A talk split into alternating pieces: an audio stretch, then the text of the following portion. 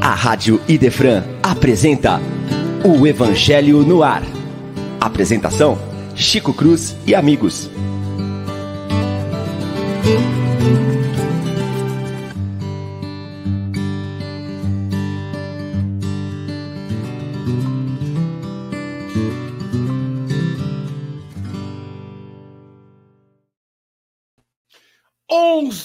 Horas em ponto em Franca.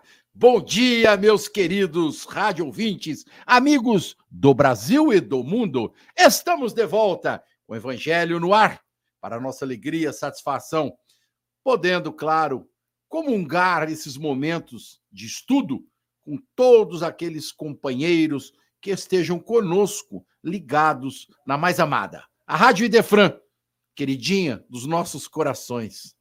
Aí, falar em queridinha dos nossos corações, Bom dia, Lívia. Bom dia, Chico. Que alegria ver você aqui no programa hoje. Uma felicidade. Que esse dia seja feliz para todos nós. Né? Com a graça de Deus, né? sábado. né? Para todos nós, né? Olivia, muito obrigado, né, por esses dias todos. Você está aí segurando o programa, nosso cheio de atividades fora de Franca, né? É, tive que alguns compromissos aí nos sábados anteriores, assim como vou ter novamente no próximo sábado. Já vou deixar. Surpreendi você, fala. Fala que eu peguei você no contrapé. Eu falo, Chico, o bom é que a gente é uma equipe muito entrosada, isso é muito bom. Que um Mas, auxilia o outro, é para é, isso na, gente Na próxima semana, a gente faz o seguinte, viu, Lívia? A gente põe no ar o cara mais bonito da Franca. Você quer ver? Bom dia, Fernando. Bom dia, ouvintes da Rádio Defran, Chico Cruz, meu mentor encarnado, Lívia. É uma alegria estar com vocês aqui. Além, além de mentor encarnado, é, é, também um propagador de fake news aí, do jeito que você está colocando essa questão. não é fake news, não. É verdade. Você é o cara mais bonito da Franca. Todo mundo sabe disso. Né? Tá a sua senhora fala isso para todo mundo, que você é bonitão. É. A, minha afinada mãe é, também enquanto a minha isso. fala que É, enquanto a minha fala que eu sou um docinho, a sua fala que você é bonitão. Ah, a tá Lívia, bom. no entanto, é a nossa princesa, né? A nossa flor. Olivia, falar nisso, seu pai vai bem, sua mãe vai bem, a gente tem que cumprimentar o seu pai, né, Leon Denis, é, aqui, né, no ar. Porque Graças é um cara a Deus, Chico, fantástico. todos bem, também trabalhando bastante, isso é muito bom. Vamos mandar um abraço também para os companheiros, o nosso Leon, que não está podendo hoje porque está trabalhando fora de Franca, a Paulinha, que infelizmente também não pode estar presente com problemas de ordem familiar, graças a Deus nada de, de muito difícil, mas tá lá, né? Enroladinha com a família. E é e outra coisa, depois de tanto trabalho nessas três semanas, ela pode ter uma folguinha, né? E o doutor William, o cara que tem um fã-clube mais fantástico, viu, Fernando? O William é. tem fã-clube, é, fã-clube, é. O, o William, é, o William hoje está enroladinho com os dois filhos, o de fora e o de dentro, viu, Lívia? O de fora da barriga e o de dentro da barriga. Lá vem o segundo menino, né? Arthur. Está no ar, né? Em setembro teremos surpresas aí, né? Com a graça de Deus. Mais um espírito reencarnando para a nossa alegria. Em falar em reencarne, né? Vamos falar sobre os obreiros do Senhor. No capítulo de número 20, os trabalhadores da última hora. Vamos iniciar o nosso estudo da manhã de hoje falando sobre esse aspecto. É interessante a gente ressaltar, né, para todos os nossos rádio ouvintes, que este capítulo, bem curtinho do Evangelho, mexe profundamente com todos nós. Porque, ao nos lembrarmos que dois mil anos se passaram, e nós, espíritas, conhecedores das razões da lei de Deus, nosso Pai, né? Da lei da reencarnação e da causa do efeito, a gente fica pensando Puxa vida, né? Jesus é um cara fantástico, paciencioso, né? Está aguardando as nossas decisões, a tomada de livre-arbítrio de cada um de nós pelo seu evangelho de amor.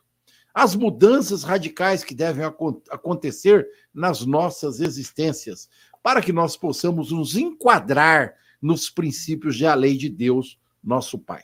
E aí, começando o texto, já o Espírito da Verdade, o famoso Joãozinho, vocês conhecem o famoso Joãozinho, não?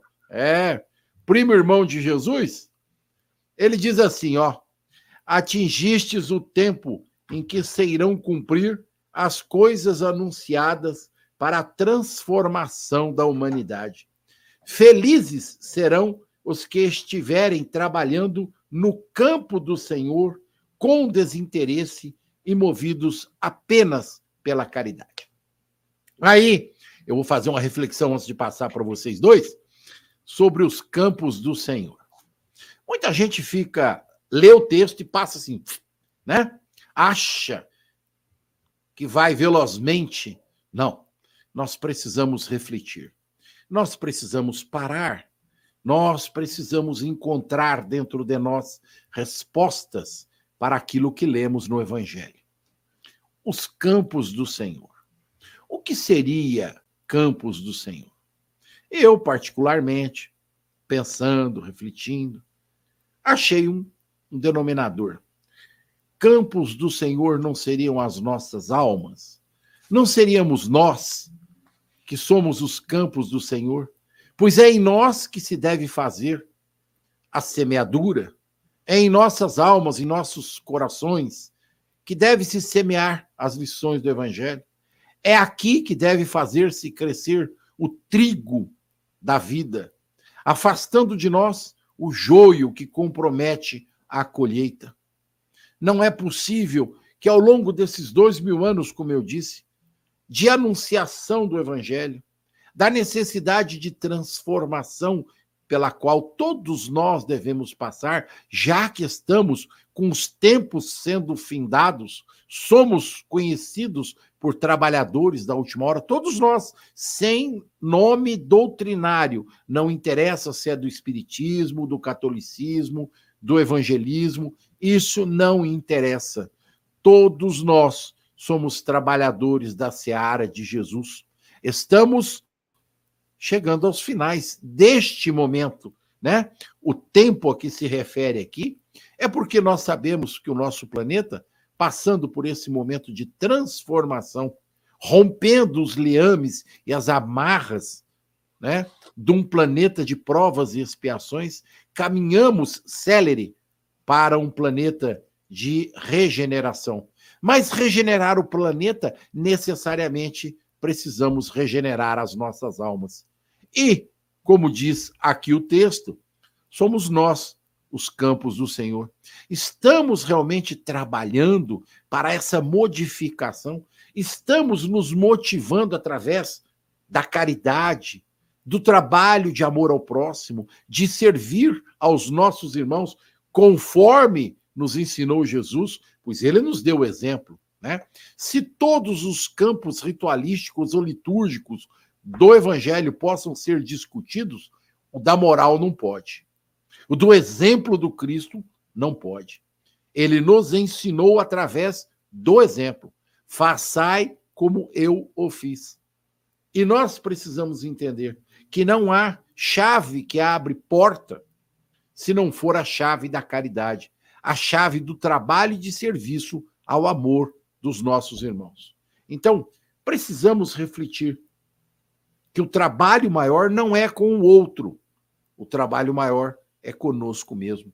Somos nós que precisamos adelantar o nosso processo de transformação, de mudança, ficar mais humildes, mais é, misericordiosos, mais indulgentes, mais acolhedores, ouvir mais, abraçar mais, sorrir mais, estender as nossas mãos aos irmãos que vêm nos procurar. Eu tenho dito a todos os companheiros com os quais nós temos contatos doutrinários, a casa espírita precisa manter uma equipe na porta, recebendo as pessoas, sorrindo, abraçando, estendendo as mãos para receber aqueles que vêm às nossas portas, nos pedindo amparo, proteção, acolhimento. Aí poderemos talvez nos enquadrar entre os servidores da última hora. Lívia, minha querida, seus comentários, por favor. Chico, é tão impressionante como as lições do Evangelho nos permitem muitas reflexões, e todas elas muito profundas, né? Você começou a reflexão mostrando que o primeiro campo no qual nós somos convidados a trabalhar é o campo do nosso coração, isso é verdade. Quando Jesus contou a parábola do semeador, ele fez uma leitura do nosso coração, do coração humano e da bondade divina, mostrando que o semeador, que é Deus, e ele, uma expressão do amor de Deus, semeiam diariamente no coração das criaturas mas o território varia, então uns recebem a semente com mais facilidade, outros de forma mais superficial. Mas o importante é que o capítulo vem nos convidar a trabalhar a seara do nosso sentimento para que, trazendo um coração renovado, uma mente transformada, nós possamos ir ao grande campo do mundo dar a nossa contribuição.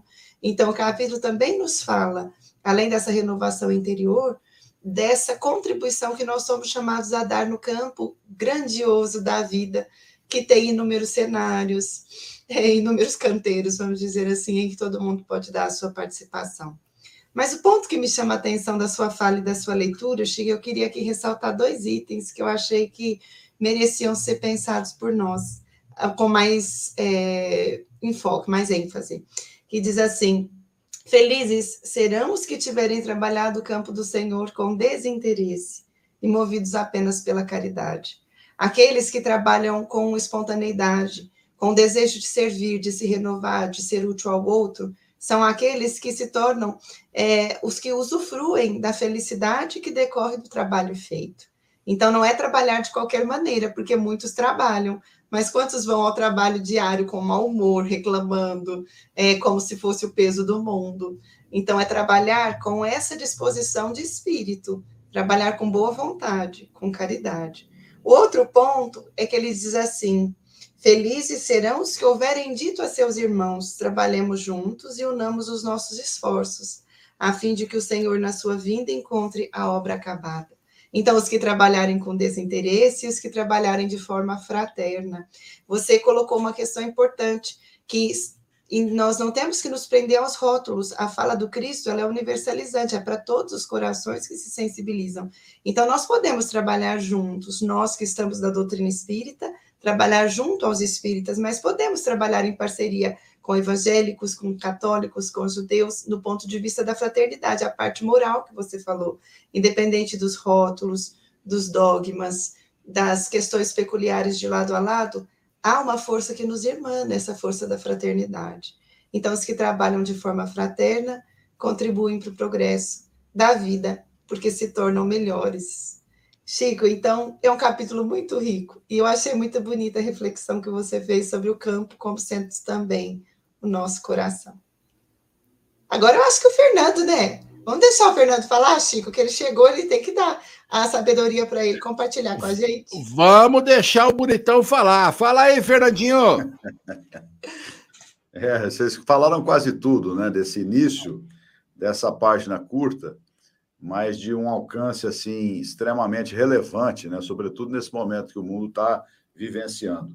Eu gostaria aqui de destacar, né, é, vinde a mim, vós que sois bons servidores vós que calastes vossos ciúmes e vossas discórdias, para impedir que o andamento do trabalho sofresse com isso. Então, a isso remete à reflexão de vocês, na medida em que o campo inicial da nossa trajetória de trabalho tem que ser o nosso íntimo, né? Onde está o reino de Deus? Como Jesus diz, o reino de Deus está dentro de nós. Então, na medida em que a gente assume essa verdade, nós nos libertamos das questões exteriores, das ilusões do mundo material, das nossas paixões e vícios, e começamos com a vontade né, de sermos melhores hoje do que ontem e assim sucessivamente.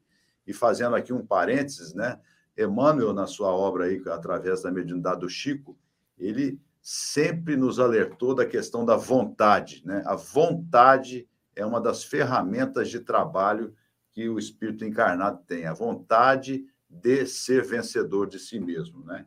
Então, vinde a mim, vós que sois bons servidores, vós que calastes os vossos ciúmes, as vossas discórdias, quer dizer, na medida em que a gente começa a trabalhar o nosso íntimo, a gente deixa de dar trabalho, né? Nós começamos a ser é, menos, começamos a incomodar menos, né? O psiquismo, né? Começamos a deslocar menos ar ao nosso redor e aí a partir desta serenidade que advém desta postura é, é, crística, nós começamos a ter as oportunidades de trabalhar na caridade, no amor ao próximo, a partir deste, dessa decisão, nós temos as oportunidades que a vida naturalmente vai nos trazendo. Né? Se a gente se coloca como o obreiro do Senhor, fazendo a nossa parte íntima, a vida nos traz, nos apresenta as oportunidades de trabalho, e aí então nós vamos começar a colocar um tijolinho após um tijolinho na construção do reino de Deus na terra, apesar das sombras que nós ainda trazemos dentro de nós mesmos. Porque não basta só essa decisão. A gente tem que ter a compreensão de nos conhecermos, né? de saber que o nosso passado é um passado de grandes equívocos. E não é somente uma decisão, é uma, é uma reconstrução daquela essência divina que somos todos nós. Né? Então, o reino de Deus, ele realmente está dentro de nós. Mas nós somos ali os primeiros a bagunçarmos essa questão temos que fazer essa lição de casa e, a partir daí, nos colocarmos em campo, porque fora da caridade, nós não conseguimos a nossa felicidade. Pois é, você falando isso, Fernando, faz a gente buscar é, muitas reflexões a respeito da sua conduta no nosso dia a dia, dentro da casa espírita. Eu gosto muito de frisar isso, particularmente por aqueles que frequentam as nossas casas espíritas, né? É, precisamos entender isso aí como algo. Alô, travei? Tá aí, pode continuar. Ah, bom, então tá. Então é assim, a gente como espírita nas nossas casas espíritas precisamos, né, é, aclarar o nosso olhar com relação ao nosso dia a dia. Não basta ir lá assistir uma palestrinha, tomar passe ir embora para casa. Isso aí nós já fazíamos em outras existências, em outras denominações religiosas. Nós precisamos é, nos é, empoderar das questões evangélicas. Nós precisamos entender que, como trabalhadores da última hora, nós precisamos sair a campo. Uma das coisas que mais marca a doutrina espírita é que, ao longo da sua construção social dentro do Brasil, nós sempre fomos é, vistos como aqueles que fazem trabalho social. Não há maior sombra de dúvida disso. Todas as vezes que alguém queria é, se referir a, um, a, alguém da doutrina espírita, é aquele seu José lá da periferia que dá sopa. É a dona Antônia lá que faz roupinha para criança. Então, sempre assim. Então, veja, nós não podemos fugir a essa definição que nós mesmos lá atrás criamos para nós.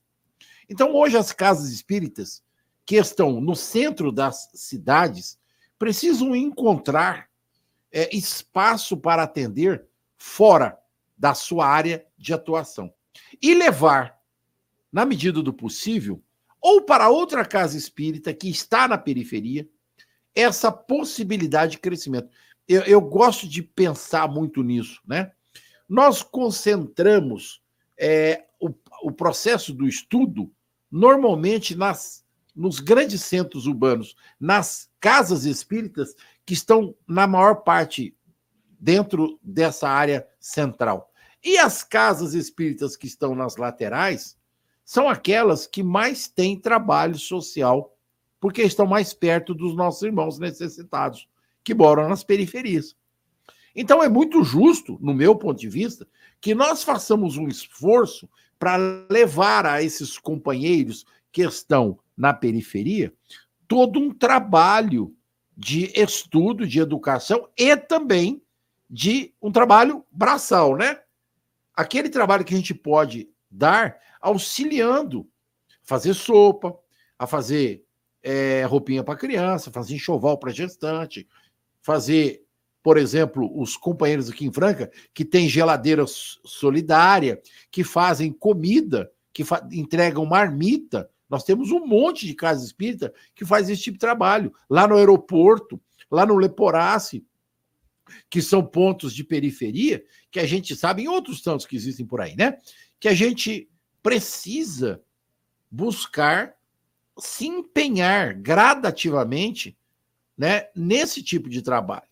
Nós não podemos achar que, por estarmos na, no centro da cidade, nas casas espíritas maiores, como é o meu caso, como é a do Fernando, como é o da Lívia, que nós estamos dentro de Franca, na região mais central, não fazer um trabalho de auxílio às casas espíritas que estão na periferia.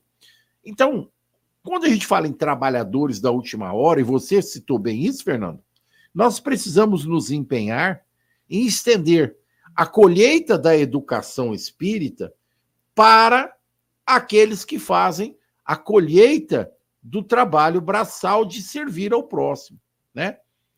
Então, essa distribuição precisa começar a ser pensada, né, por todos nós. Eu vou citar um exemplo aqui que eu, eu tenho visto, tenho gostado demais. O nosso presidente municipal da USE, o Jean, tem estendido palestras e trabalhos e seminários, por exemplo, sobre o passe, sobre a fluidoterapia para casas da periferia.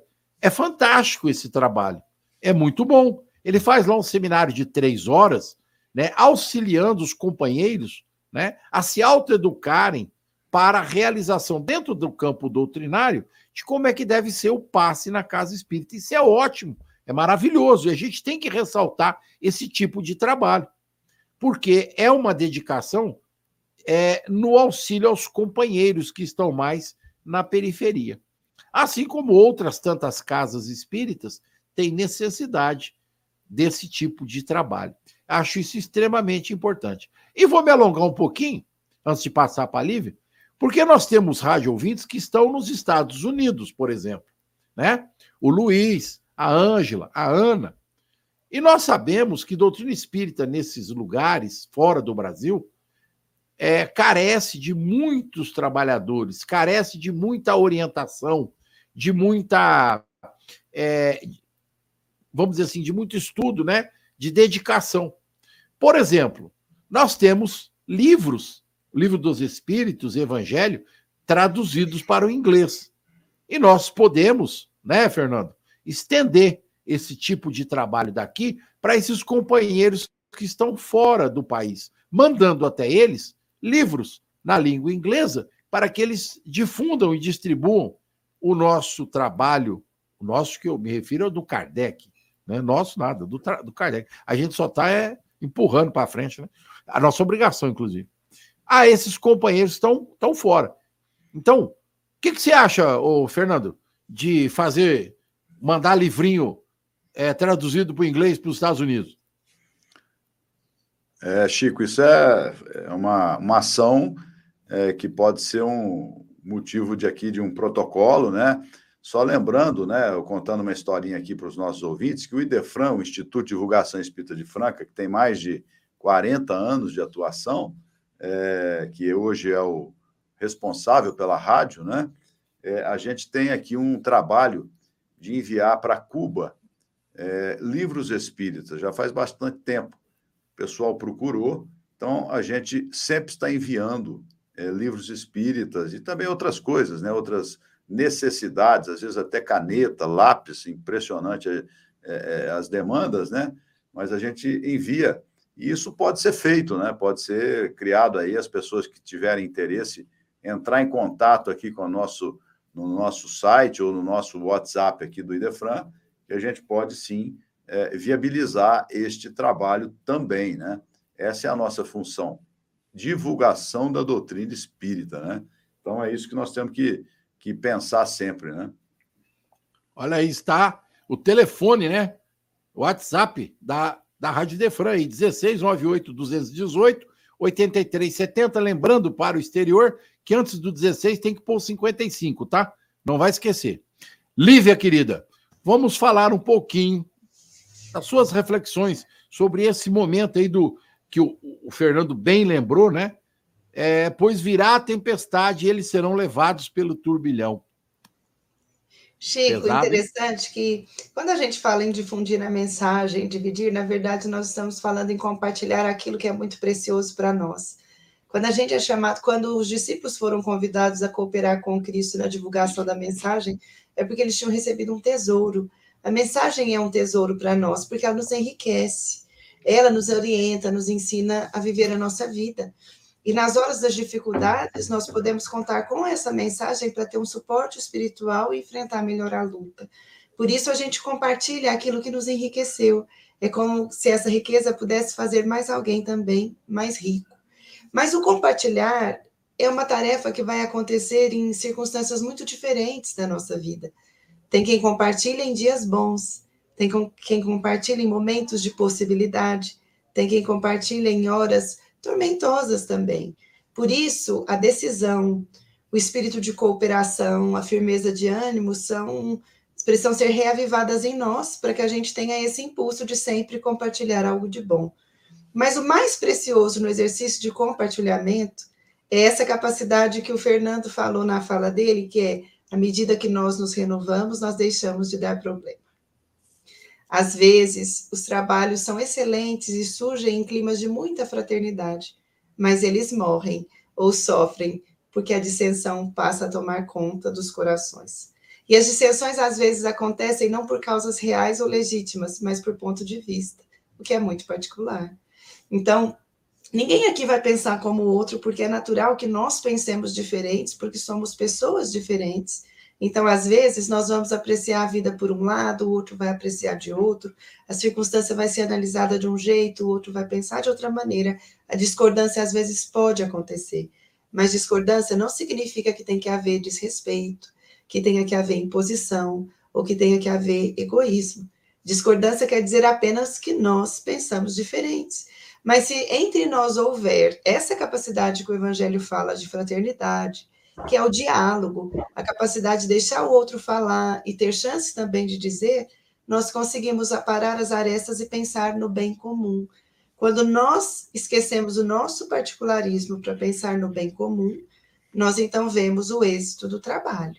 Do contrário, se o meu particularismo falar mais alto o tempo todo, ele vai me afastar dos meus amigos e eu não vou conseguir ser no grupo onde eu estou um coração que soma. Eu vou dar problemas, como estou pegando aqui a reflexão do Fernando, que foi muito feliz. É verdade, às vezes a gente gera problemas, inconscientemente ou conscientemente. Mas o interessante é ir se trabalhando para ser quem soma. Então, se são felizes aqui na mensagem, os que trabalharem com fraternidade, com firmeza de ânimo, com alegria e caridade, infelizes serão os que não tiverem força bastante para silenciar esse egoísmo, essa, esse orgulho, e deixar que tudo isso prejudique o bom andamento do trabalho. Então, o trabalho sempre pode ganhar com todos nós. Um trabalho nunca é realizado sozinho. Ele precisa de braços amigos, de mentes que pensam diferente, ele precisa de pessoas que doem o seu tempo em momentos diferentes, mas para que todos se beneficiem disso, todo mundo é convidado a oferecer o seu melhor, porque o pior é dispensável. Ele não precisa chegar, porque ele vai criar prejuízo. Então, você eu sabe... pensei nisso à medida que você e o Fernando falaram. Você sabe o que você está falando, né? E aí no, no Evangelho a gente fala, a gente vê a fala sobre o orgulho, né? Nós precisamos afastar de nós é essa atitude orgulhosa. Nós precisamos trabalhar dentro de nós a nossa capacidade de ouvir mais, de mediar mais, né? de entender mais aqueles nossos irmãos que pensam diferente de nós. Ah, eu, vocês podem perceber, eu, eu me refuto sempre à casa espírita. Nós temos dissensões dentro da casa espírita. Os irmãos precisam entender que nem todo mundo pensa igual. E a fruta só cai da árvore na hora que estiver madura. Nós precisamos dar tempo aos nossos irmãos que lidam conosco, né, que, que labutam conosco na casa espírita, dar tempo a que eles entendam melhor ou construam dentro de si um melhor entendimento a respeito da vida material, da vida espiritual. Tem muita gente que ainda, apesar de conhecer a doutrina, saber né, quais são os parâmetros que nos norteiam no campo doutrinário com relação à reencarnação, é, ainda dão muita ênfase à vida material. Fazem um esforço muito grande com a pequenez da matéria. E ela é muito pequena. É, eu gosto de brincar com os meus amigos, né? É, eu tinha um compadre que já desencarnou que dizia que caixão não tem gaveta. Não adianta você amealhar coisas materiais, porque você não vai levar absolutamente nada daquilo que estiver aqui na matéria. Fernando. Exatamente, né? E é o que está aqui na página do Evangelho, né? Infeliz daqueles que, por suas dissensões, retardarem a hora da colheita, né? Porque pedis graças, vós que não tiveste piedade de vossos irmãos, recusaste é. estender-lhes a mão, aqueles que se preocuparam né, com as coisas da matéria, porque esse turbilhão a que se refere aqui, o Espírito de Verdade, é a onda inevitável do progresso. A gente sabe que nós estamos aqui num processo de transformação de um planeta de expiação e provas em um planeta de regeneração. E só fazendo um parênteses aqui, né, como está lá na, na, no capítulo 18, é, que o Espírito, se não me engano, São Luís, ele diz que quando o mundo de regeneração estiver implantado, o bem será maior que o mal na Terra. Ou seja, 50% mais um. Né? Esse vai ser o cenário do mundo de regeneração. Aqueles que são muito comprometidos com as questões da matéria, com o orgulho que o Chico falou, com o egoísmo, principalmente, a vaidade, serão arrastados por esse turbilhão do progresso e levados às trevas exteriores.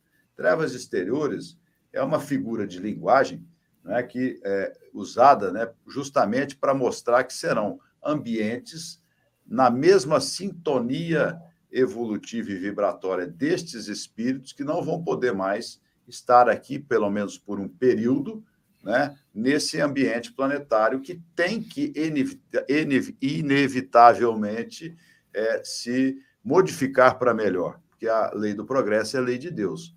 Então, o que, que acontece?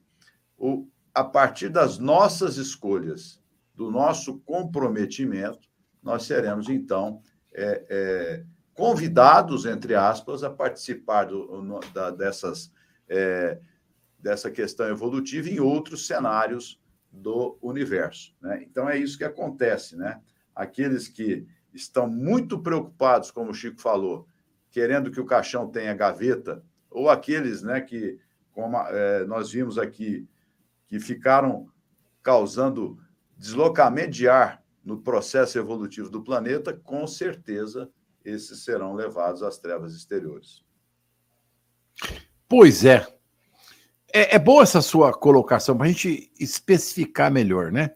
Sim. Ou dar um diferencial. Doutrinariamente, as trevas exteriores é, são aquilo que a gente conhece, né? Entre outras coisas, pelo umbral. Quando a gente desencarna, muita gente morre de medo, né? De bater do outro lado e, ah, eu vou para o umbral, né? Olha, quero informar a todos que no umbral nós já estamos, tá? Ô, Chico, Tanto eu tenho faz... uma preocupação, tá? Qual é? Se não tiver queijo e café para onde eu for, aí vai ser um umbral mesmo. Rapaz, sou, então, obrigado são a... dois, porque eu adoro. São três, são três, são três, são três. Né? Gente, agora eu vou, eu vou, eu vou brincar. Para né? descontrair com os nossos ouvintes é, aí. Vamos brincar, né? Nós, mineiro, aqui de Franca, não pode ficar sem café e nem sem queijo, né? É, é isso aí. Nós, mineiros de Franca. Acontece é o seguinte: é que a gente precisa entender que espiritualmente nós nos colocamos onde os nossos pensamentos se colocam, onde as nossas ações nos colocam. Então, não é preocupação se eu estou no umbral, se eu estou mais para lá ou mais para cá. É o que é que eu estou fazendo para melhorar a minha condição espiritual. Essa é a questão que a gente precisa levar em consideração. Ficar preocupado se eu vou mais para lá ou mais para cá, isso não pode ser a nossa preocupação, mas servir, amparar, acolher, estender as mãos para os nossos irmãos necessitados, isto sim é que nós devemos pensar. Chico, nós devemos. Oi. Pode concluir, pode concluir. É só, nós devemos nos lembrar sempre que Jesus espera que nós façamos o nosso melhor no sentido de nos aproximarmos dos nossos irmãos necessitados. Porque ele disse: quando fizeres a um desses pequeninos, estarão fazendo por mim. Pronto, Lívia. Terminei.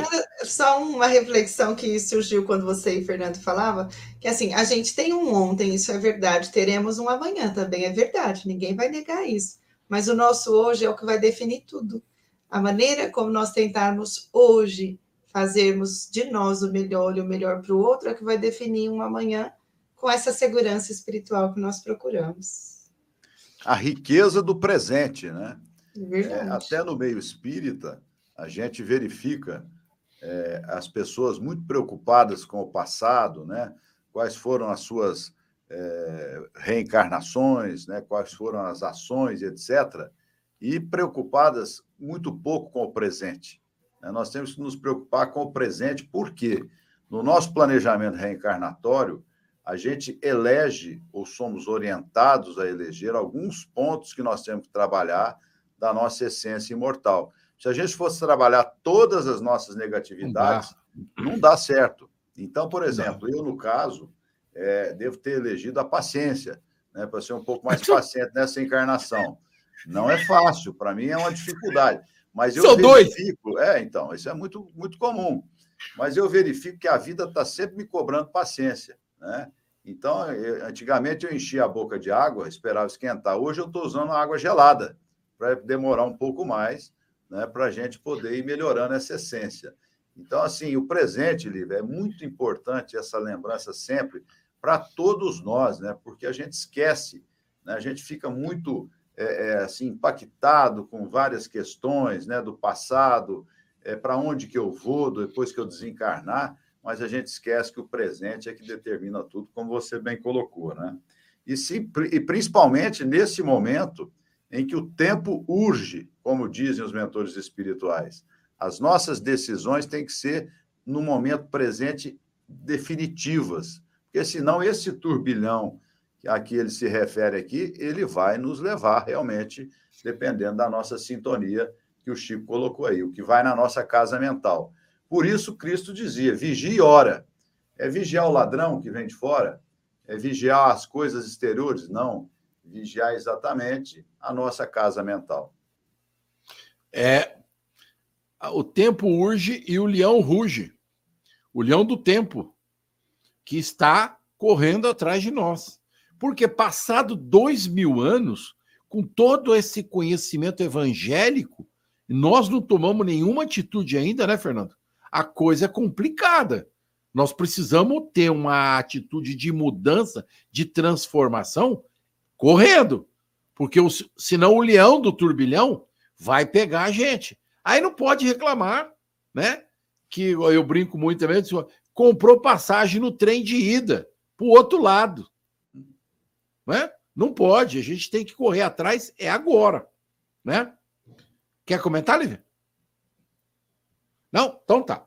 Vamos dar prosseguimento no finalzinho da lição. Ele diz assim: Deus faz, neste momento, a enumeração dos seus servidores fiéis e marca com seu dedo aqueles que só têm a aparência do devotamento, a fim de que não usurpem o salário dos servidores corajosos. Pois ele confiará os postos mais difíceis na, no grande trabalho de renovação pelo Espiritismo aqueles que não recuaram ante sua tarefa. Então se cumprirá esta fala os primeiros serão os últimos e os últimos serão os primeiros no reino dos céus. Nosso querido Espírito da Verdade, né, que eu particularmente entendo e acredito ser São João Batista, Paris, 1862. E aqui fica né, o nosso alerta e o comentário de vocês posteriormente. Quando ele fala o dedo de Deus, né, é, é também simbólico, né? Deus não vai enfiar o dedo na cabeça de ninguém. Mas as lições do evangelho estão aí. E é através delas que nós fazemos a separação, nós não, os espíritos, né? Fazem a separação entre o joio e o trigo. Entre aqueles que estão literalmente engajados no trabalho de amor ao próximo e aqueles que estão só fazendo a firulinha, né? Só passando pó de arroz na cara, né? Passando olhinho de peroba, né? É, passando olhinho de peroba. Tá rindo, né, Fernando? Pa passando olhinho de peroba. Porque tem, nós temos um monte de gente aí que passa óleo de peroba, fala em nome de Deus, nosso Pai, fala em nome de Jesus, mas a hora que você vai olhar ali escondidinho atrás, obra nenhuma. Obra nenhuma. Não se faz absolutamente nada em prol do próximo. Então, nós precisamos nos colocar é, fielmente dentro dessa ideia de servir, de amparar, de acolher. E a renovação pelo Espiritismo, ela virá naturalmente para todos aqueles. Quando Kardec disse que o Espiritismo não seria a religião do futuro, mas o futuro das religiões, ele estava se referindo, e a gente tem que parar para pensar nisso, que as ideias da doutrina, que são a reencarnação, a lei de causa e efeito, a lei do livre-arbítrio, farão parte do contexto moral de todas as outras religiões. Tanto faz ser cristão como qualquer outra. Agora, amanhã, não. No tempo devido, quando os homens começarem a entender que só existe um princípio moral, aquele que Jesus nos deixou: ama o próximo como a ti mesmo, serve, ampara, trabalha, acolhe. Quando isso acontecer, o evangelho for introduzido dentro de nossas almas, com certeza a modificação, a transformação acontecerá dentro dos nossos corações. E nós seremos ou estaremos dando um grande passo no sentido dessa modificação que deve acontecer é, em nossas almas, com todos nós. Lívia? Chico, eu fiquei pensando assim, quando você falou do joio do trigo, né? A sua reflexão do Fernando tão importante. É, eu fiquei pensando o seguinte: quando nós vamos colher algum resultado, nós fazemos a seleção do que é aproveitável para todos, né? Assim, por isso se tira o que não serve, porque tem que ficar só com o que é, que é tem utilidade para todo mundo.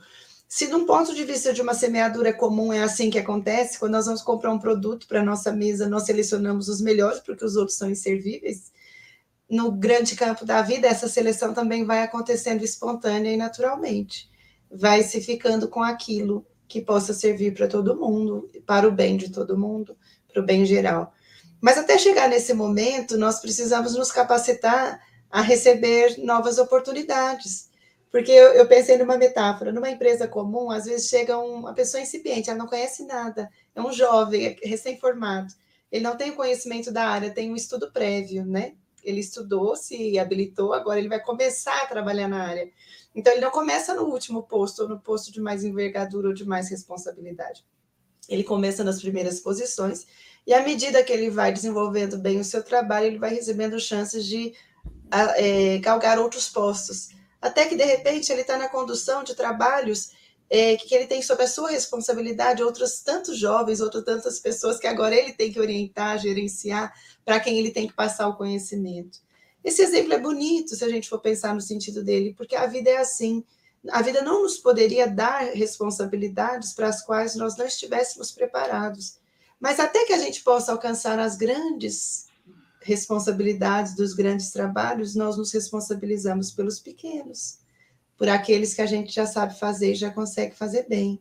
Então, aqui, essa seleção natural, quando ele diz, né, o Senhor vai apontar o dedo para um e para outro, que você lembrou muito bem, é uma figura simbólica, apenas para a gente entender que naturalmente a vida vai separando aquilo que não serve para ficar com o que é bom para todos.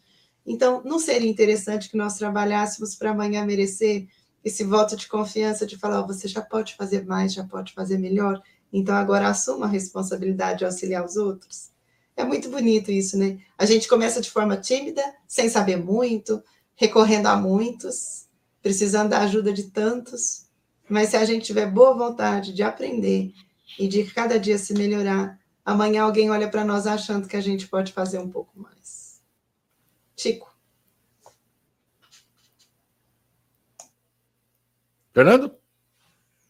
É, esse, essa reflexão da Lívia é, é, é, muito pertinente, né? E a gente que trabalha na área aí de, de administração, né? A gente que tem essa, esse dia a dia, é, a gente fica realmente observando né, como a vida, é, como as questões menores da vida, que é a gestão de uma empresa, ou mesmo de, de qualquer trabalho, né, reflete a administração do universo. Né?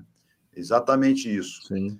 É, meritocracia, experiência, conhecimento, boa vontade, que a Lívia disse, né? voltando ao Emmanuel, né? da vontade. Se a gente tiver boa vontade, vejam só que ferramenta sensacional, né? É para a gente modificar a nossa essência. Se a gente tiver boa vontade de aceitar o momento que a gente está vivenciando, né? E sermos obreiros do Senhor nessa última hora, naquela situação em que a vida nos coloca, sem nos revoltarmos, né? É o trabalho em rede. A gente usa muito aí em administração, né? O trabalho em rede que se faz de maneira harmônica e que a gente vai conseguindo sucesso muito grande, todos caminham junto nesse sucesso e as oportunidades vão surgindo para todos, né? E o que nós vamos estar ganhando com isso? Nós vamos estar ganhando os bônus espirituais, os tesouros que as traças não corroem, que a gente leva para a eternidade. Esse é o nosso grande é, é, ganho do ponto de vista evolutivo. A gente vai angariando definitivamente aquelas aquelas questões que nós não vamos nunca mais perder. Vão ser parte da gente. Bons hábitos, né? Vamos adquirindo os bons hábitos e deixando de lado aquilo que não serve, né? Que a Lívia colocou, os maus hábitos que a gente traz arraigados, repetidos desde tempos imemoriais, né? Então é, é natural que a vida faça isso. O duro é quando a gente fica revoltado, quando a gente fica é, menino levado, né? menina levada e a gente quer comer todo o feijão sem tirar ali, eu não, não me lembro, não sou cozinheiro, como é que chama ali, o feijão é, que tá, não sei como que chama, né? A gente a rapinha? Tudo, a gente, é, não, não, aquele feijão que é tirado ali na, na hora de fazer a escolha. Ah, né? ah sim. Feijão, né? Feijão Aí é. quando a gente se locupleta com o que não presta, a gente vai passar mal mesmo, não tem jeito, né? Se a gente não fizer essa reflexão e essa avaliação. Ô, ô, Fernando, você acabou de me lembrar a história da mudança, né? Todas as vezes, eu que fiz 14 mudanças na minha vida, asme, 14. Sempre te achei é, um cara de cigano, Chico. É, mas eu sou mesmo, né? Eu, eu, eu e Dona Marina, né? Sozinho não, tá? Eu carrego ela comigo. Onde eu vou, eu carrego ela. E ela me carrega. Já fazem 44 anos, inclusive. Vai aqui um abraço para Dona Marina, né? Beijão no coração, meu amor. Deixar bem claro aí para todo mundo. Ô, ô, Fernando, eu me lembrei da mudança. Toda vez que você faz uma mudança, qual é a primeira coisa que você olha? Você está fazendo a mudança e fala: deixa eu separar o que vai servir e o que não vai. O que eu vou tacar fora e aquilo que eu não vou. Porque o inservível para cada um de nós deve ser descartado. Essa é uma lição preponderante. E ao longo do processo evolucionário, nós fomos observando isso. A Terra cresceu há 4 bilhões e meio de anos e durante todo o processo evolucionário, diversas criaturas que passaram pela Terra não estão mais aqui. Os tempos foram sendo modificados e elas foram sendo descartadas, não porque elas são ruins, mas porque elas não serviam para o momento que nós estamos vivenciando. Acontece isso também conosco. Há espíritos que, infelizmente, ao longo desses dois, três mil anos, não se modificaram, não encontraram dentro da sua natureza espiritual um motivo relacional para permanecer num movimento de crescimento. Eles estacionaram. Esses são aqueles, me permita, Lívia, que Deus põe o dedo, né? Por quê? não podendo permanecer ligados, ungidos a esse processo de crescimento espiritual, eles precisam ser afastados.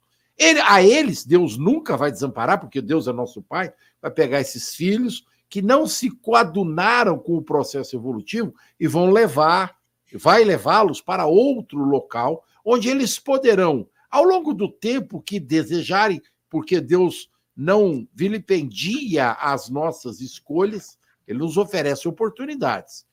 E vai deixar com que o tempo vá conduzi-los a esse processo evolutivo. Quando eles estiverem prontos, eles voltarão à casa mais abastada do Senhor.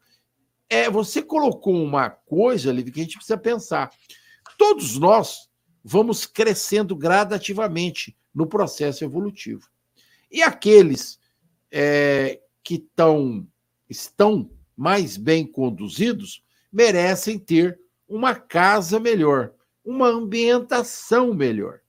Então, assim também o é no processo evolutivo que Deus, nosso Pai, nos oferece.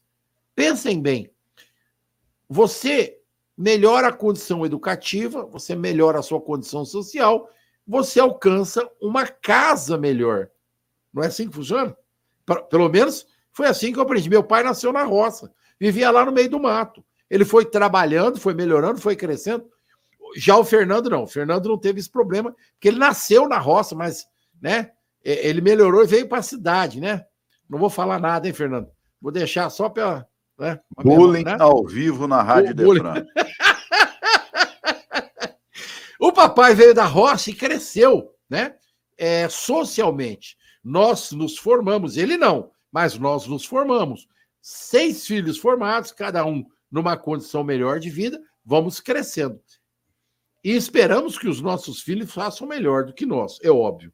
Assim é que Deus espera de cada um dos seus filhos no processo evolutivo. Por isso o texto chama trabalhadores da última hora, né? Porque ele nos dá a oportunidade de crescer, de nos colocar nessa condição evolutiva que você comentou, Lívia, muito bem de passagem. Ninguém dá salto na natureza. Todo mundo vai crescendo gradativamente no processo evolutivo. Então, o que Deus nos faz com essa lição do Evangelho, olha, a oportunidade é dada a todos. Aqueles que grudam, como disse o Fernando, né, com força, com fé, na expectativa de crescimento, a esses serão dados os melhores lugares. A esses serão dadas oportunidades de se colocarem numa condição melhor. Os outros vão buscar, né, como tal, tal qual escola, né, Lívia? Quem reprova de ano fica no degrau de baixo. E quem é promovido vai para o degrau de cima. Estou errado, professora? Certíssimo, Chico, é assim mesmo. A gente precisa se empenhar sempre e agarrar as oportunidades, né? Eu pensei assim, quando Jesus olhou para aqueles que seriam os seus primeiros discípulos, os que formariam o colégio apostólico, ele não viu homens prontos nem perfeitos.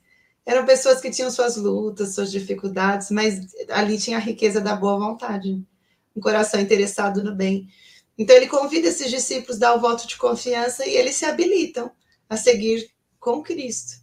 Judas, que não tinha maturidade para isso, não pôde seguir naquela hora. Mas Grande exemplo. Fica para nós, nós o convite, ele deu a oportunidade para todos. Então, que a cada dia a nossa vida seja esse esforço. Nós não estamos prontos, nem somos perfeitos. A gente precisa muito dos outros, muito. Mas nós podemos oferecer aos outros a parte melhor que a gente tiver. É isso que Deus espera de nós. É, é, mas você deu um exemplo fantástico agora com a história de Judas, né? É verdade. Ele não estava preparado. Aliás, no nosso ponto de vista, é, os apóstolos, né? Nenhum deles estava preparado. É que cada um deu o seu melhor no seu entendimento nesse processo foi, do Evangelho de Jesus. Foi constituindo, né, ao longo do tempo, Isso. foi aprendendo com o Cristo e seguindo. A essa... equipe a equipe que o Fernando comentou, né? Nós temos que formar uma equipe para que, ombro a ombro, né, uns auxiliem os outros nesse processo de crescimento. Eu quando, eu, quando trabalhava, hoje eu não trabalho mais, né? Quando eu trabalhava, eu dizia para todos: se a sua estrela brilhar, a minha brilhará. Se a minha brilhar, a sua estrela vai brilhar. Brilha, Fernando? Com certeza, né? porque nós temos que viver em harmonia. Nós não somos seres individuais.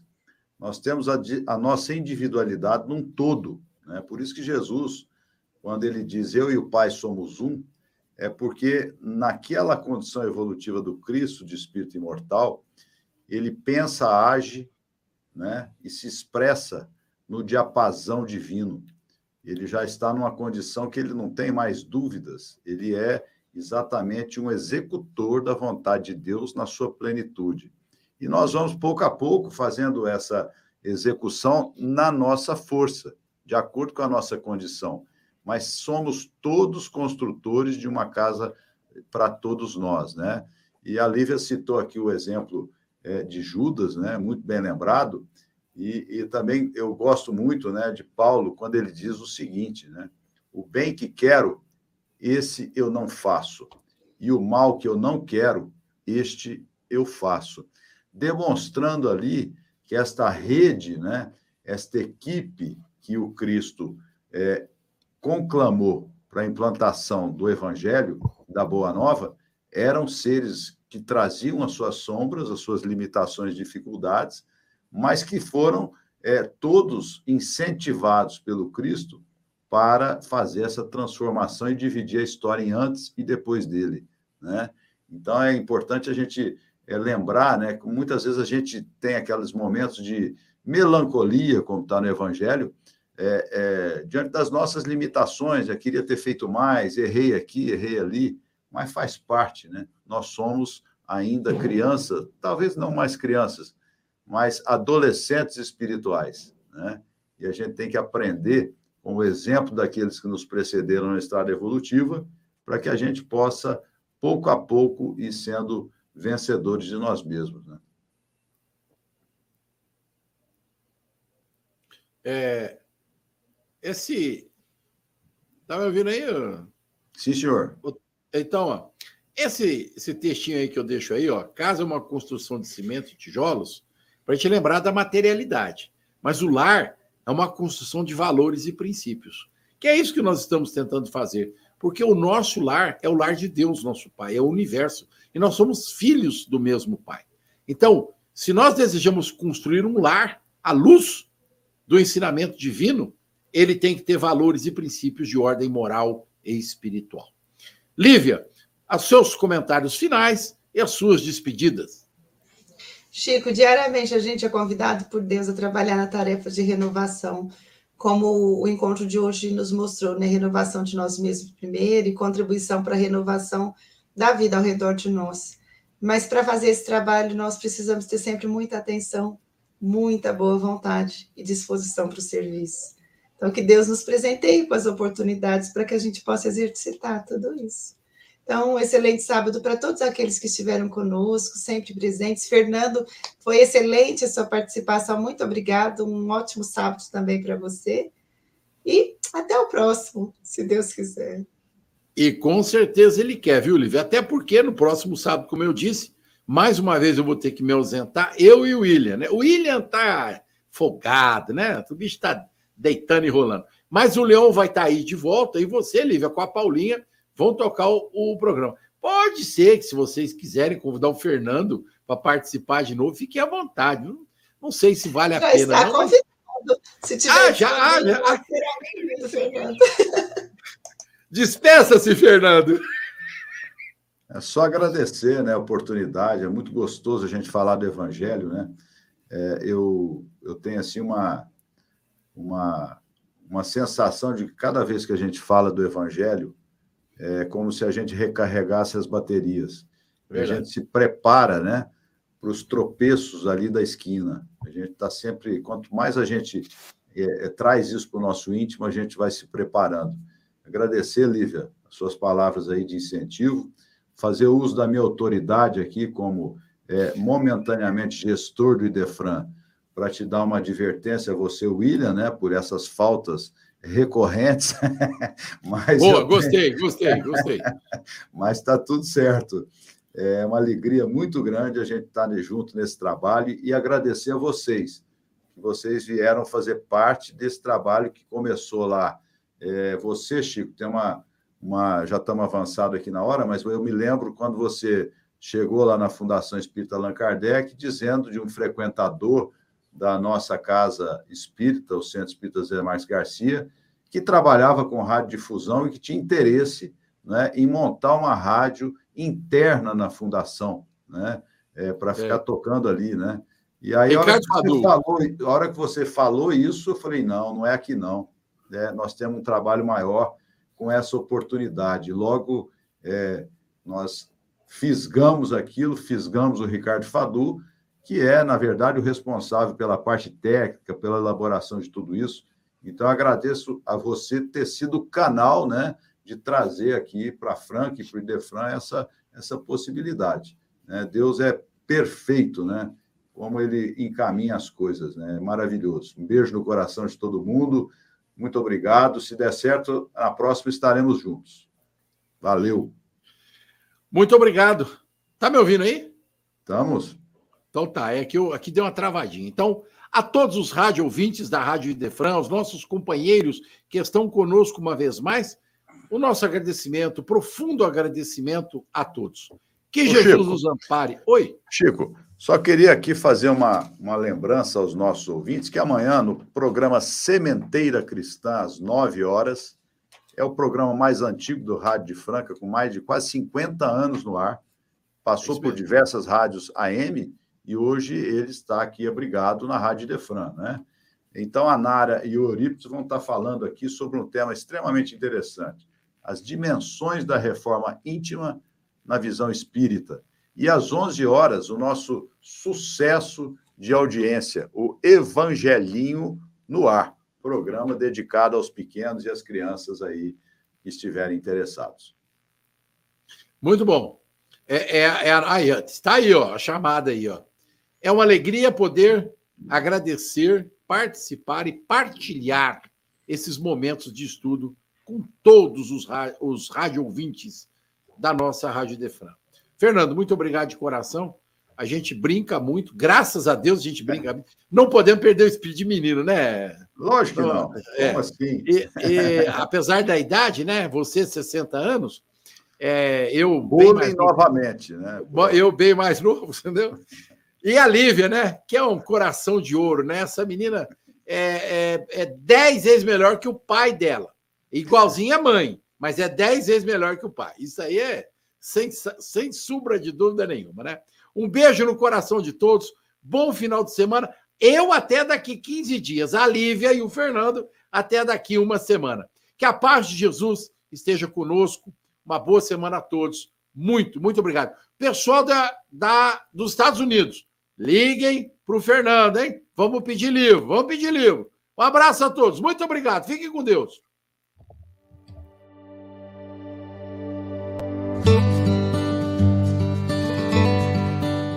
A Rádio Idefran apresentou o Evangelho no Ar.